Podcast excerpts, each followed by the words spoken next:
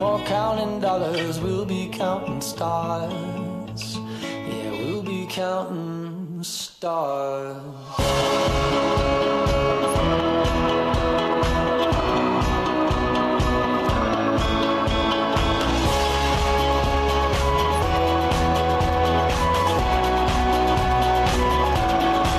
I see this life like a swinging vine. Swing my heart across the line. Flashing signs. Seek it out and ye shall find. Old, but I'm not that old. Young, but I'm not that bold. And I don't think the world is so. 41 minutos nos separan de la hora 10, 12 grados la temperatura en la ciudad de Apóstoles, cielo despejado a estas horas y ya se encuentra aquí en los estudios de FM Chimiray el concejal de la ciudad de Apóstoles por el espacio de activar, Juan Ahumada. Juan, buen día, ¿cómo estás? Hola, ¿qué tal Gastón? Muy buenos días a vos y, y a toda tu gran audiencia que está acompañando en casa. Bueno, me imagino, Juan, triste conmoción en la ciudad tras el fallecimiento de este alumnos de la EPED número 5. Sí, la verdad eh, es un hecho lamentable que se dio dentro, dentro del municipio y que también hemos visto que se ha trasladado eh, y se ha reflejado en un dolor muy grande por, por parte de la sociedad en, en su, en su totalidad. Nosotros eh, acompañamos a la familia e intentamos a través de nuestras plegarias que tengan eh, fuerzas para poder llevar este momento adelante, para poder encontrar alguna especie de, de duelo. Y, y, bueno, también esperemos que se pueda trabajar para un futuro que esto no pueda no vuelva a suceder, eh, que los chicos en la preparación de la, de la estudiantina sea una fiesta y que no sea algo peligroso.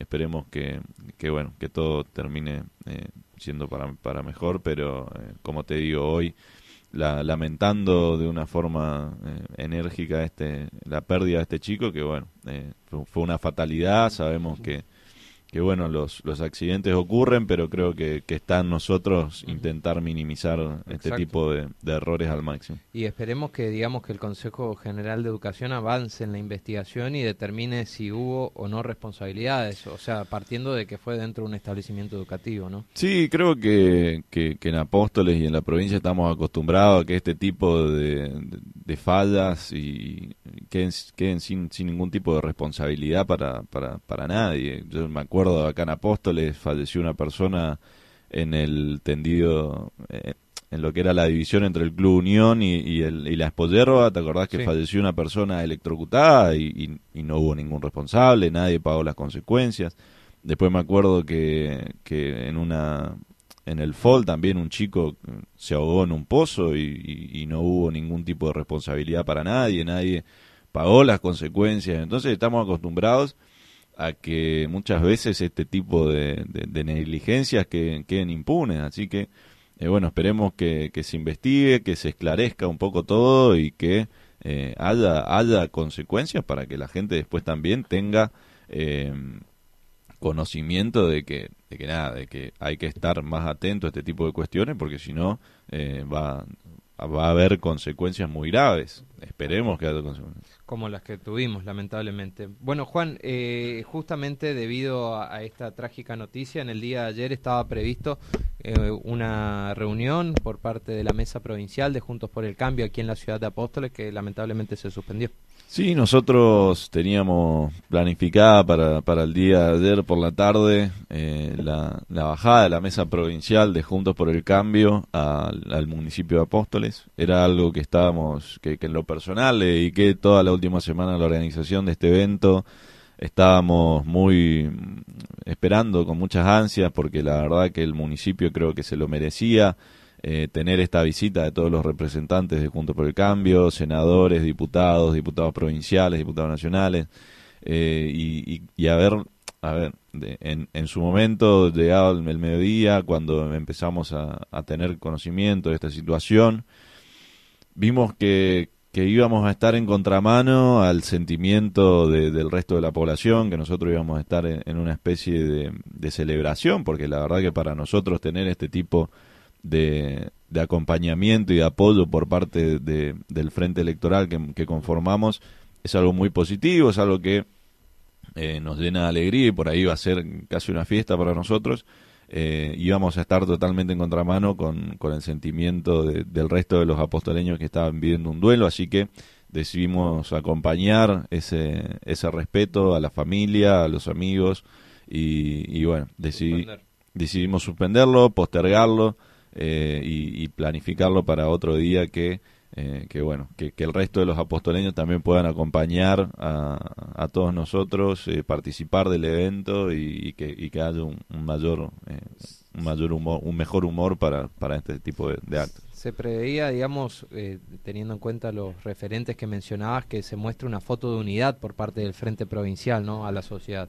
Sí, nosotros eh, venimos trabajando en unidad desde, desde que conformamos el frente, desde que activarse se sumó al Frente Juntos por el Cambio, siempre hemos trabajado en, en unidad, siempre acompañando y, trabajando en conjunto con los otros espacios, no, no haciendo cada uno la suya, sino siempre trabajando en conjunto, el PRO, la UCR, activar, siempre buscando eh, tener un acompañamiento por parte de los otros espacios y esto era lo que queríamos eh, lo que queríamos demostrar y creo que también fue uno de los eh, aspectos que, más se valoró el año pasado cuando en campaña eh, hemos logrado la victoria en las dos elecciones que hemos tenido en las elecciones legislativas.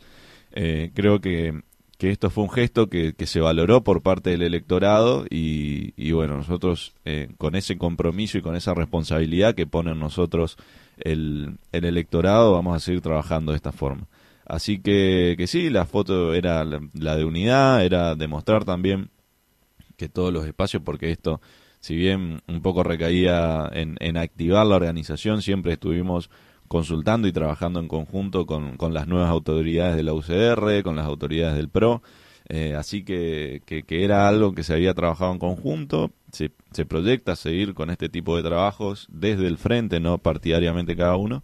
Eh, así que, que bueno, postergaremos para de aquí a una o dos semanas, eh, teniendo en cuenta eh, todos los, los, hechos lamentables que hemos tenido en Apóstol. Bueno, eh, ¿cómo vienen trabajando justamente con la mesa provincial, en las reuniones que vienen manteniendo los distintos referentes? ¿Se habla y se debate mucho respecto al 2023? No, yo creo que estamos más abocados al, al trabajo del día a día, a ver qué problemáticas tenemos, a identificar eh, problemáticas y reclamos de, de los sectores eh, o de los distintos municipios que se, que se elevan a la mesa provincial.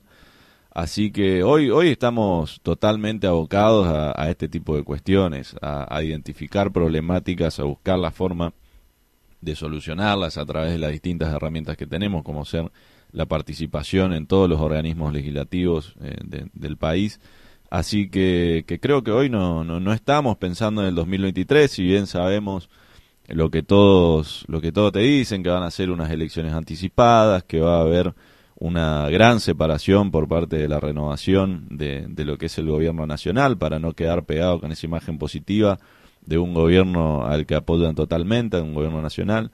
Así que, que teniendo muy presente eso, hoy la verdad que no nos, no nos estamos preocupando mucho por, por las elecciones, sino en trabajar, en estar presente, en cumplir cada uno con, con el rol que le toca cumplir y, y, hacer nuestro trabajo de la mejor manera. Bueno, vamos a tu rol acá dentro de la ciudad de Apóstoles. Como concejal, ¿estuvieron eh, de sesiones la semana pasada? Sí, tuvimos una, la última sesión donde en lo personal presenté un proyecto de comunicación al Ejecutivo, un proyecto de comunicación que surge de un pedido de vecinos y, también del Club 200 Viviendas, quienes eh, tienen una cancha de, césped eh, natural, hermosa ahí en el, en el barrio, también en la gestión anterior se le había hecho el tendido eléctrico, se habían instalado los postes y, luces para que ellos puedan entrenar de noche, teniendo en cuenta de que son gente de, trabajo que además le gusta jugar al fútbol, le gusta practicar eh, su deporte y el único momento que tienen para hacerlo es en horas de la noche. Pero posteriormente se les quitó, se les quitaron estas estas luces porque la iban a usar en la estudiantina, porque la iban a usar en, la fiesta de la hierba y nunca se la, se la devolvieron. Se Esto en el barrio 200. En el barrio 200 viviendas.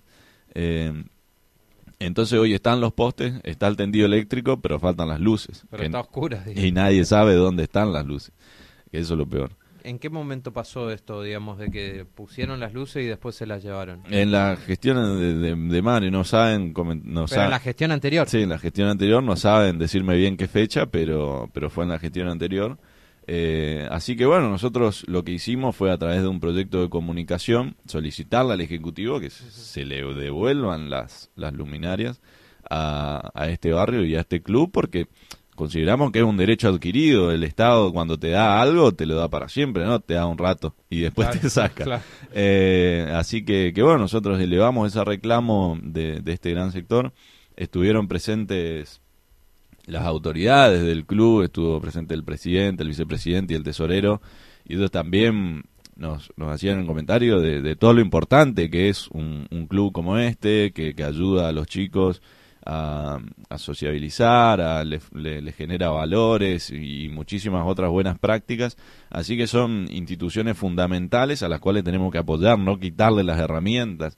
Además es un club que, que, que no tiene mucho tiempo, de, se, se, se, creó hace muy poquito, no tiene muchas herramientas, no tiene presupuesto, oh, y claro. si encima el Estado le termina sacando las pocas herramientas que tiene, están, la verdad, en la lona. Y que se les brindó en algún momento, me hace acordar de esos actos políticos donde van, se sacan la foto para inaugurar algo y se llevan y todos los insumos, todo. claro. Eh, así que, que bueno, nosotros lo que buscamos es que ellos puedan tener nuevamente esas luces para poder entrenar, también nos comentaban de que tienen las divisiones inferiores, que tienen que trasladarse a otros lugares de la noche, que es muy peligroso. Claro, a partir de cierta hora cae el sol y ya no pueden entrenar más. Claro, claro, claro. Entonces, eh, bueno, nosotros también una uno de los de las soluciones que se nos ocurrió ese día con el con el director técnico del club es que el playón polideportivo que, que, que tiene el 200, que si bien no le sirve a un club de fútbol 11 para entrenar, eh, que, que quede con las, con las luces encendidas hasta, hasta más tarde, hasta las 12 de la noche. Tuvimos a través del presidente del Consejo un compromiso por parte del Ejecutivo de, de, que, de que esto va a ser así, de que se va a extender el, el horario de, de, las luces de ese, de ese playón mm. hasta que se, eh, se, se, vuelvan a colocar las, las luces.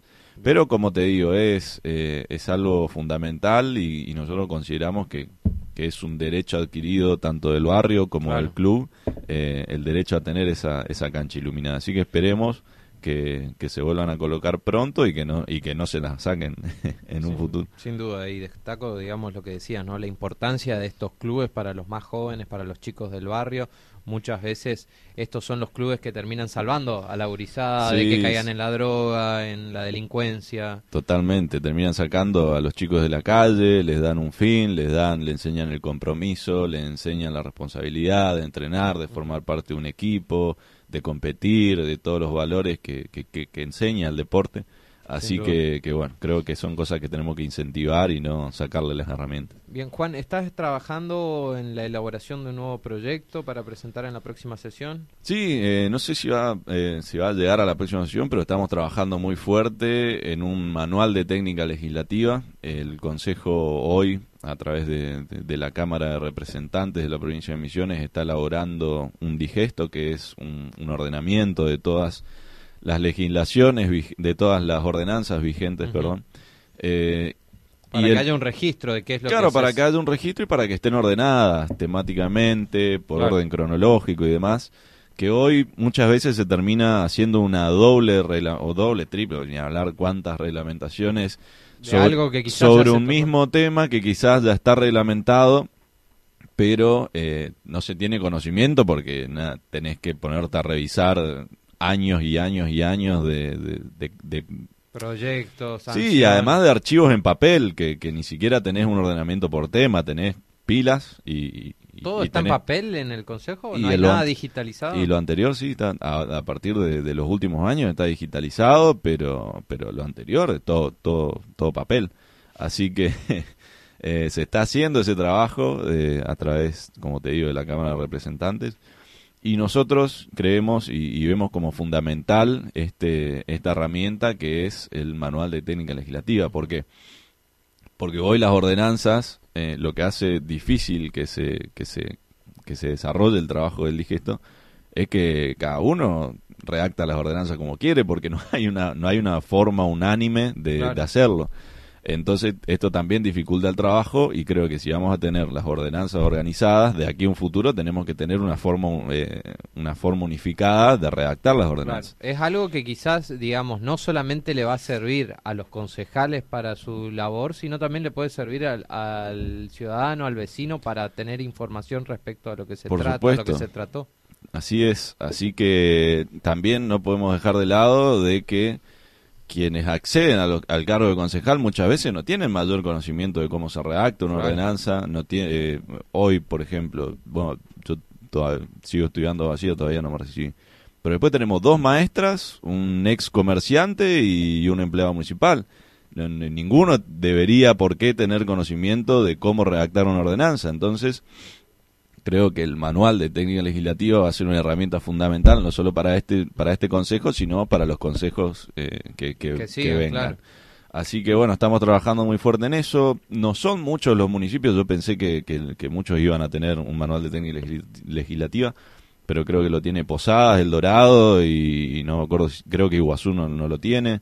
Entonces estamos recopilando distintos municipios que sí lo tengan, tomar lo bueno, dejar lo malo y a partir de ahí ir, avanzando con este proyecto que creo que va a ser una herramienta que vamos a, aportar desde activar que va que va a quedar para la posteridad y va a ser muy muy muy importante. Bien eh, la cuestión a nivel provincial cómo la ves cómo ves la, la situación que estamos atravesando y es a ver creo que creo que se sigue profundizando la problemática que, tuvimos siempre, un sector público exageradamente grande que para mantener su estructura eh, lo hace a través de la presión infernal sobre el, sobre el sector privado y que cada vez estamos eh, profundizando más los, los problemas que esto genera, la falta de empleo, el empleo muy mal pago, eh, que, que, que, todos aquellos, eh, que se genere un clientelismo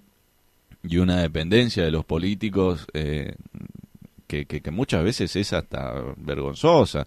Cada vez que vos querés o acceder a un empleo o tener algún tipo de financiamiento... son pocos los caminos que te quedan. Son pocos los caminos que te quedan, o tenés que tener un conocido político o alguien con llegada tal, o y no hay forma de que vos a través de, la iniciativa privada puedas eh, llegar lejos.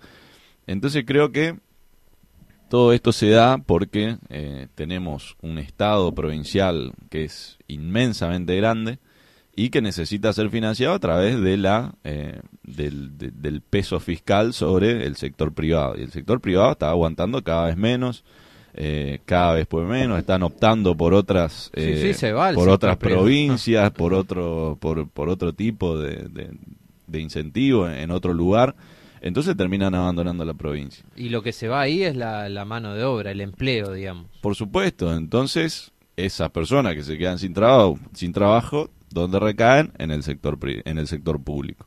¿Y, qué, ¿Y cómo termina funcionando eso? En un clientelismo cada vez más grande y que eh, llega a, las, a, los problemas que tenemos hoy. A nosotros nos llegan 5 o 10 pedidos de trabajo todos los días. Es lo que más eh, pide la gente. Es lo que más pide la gente.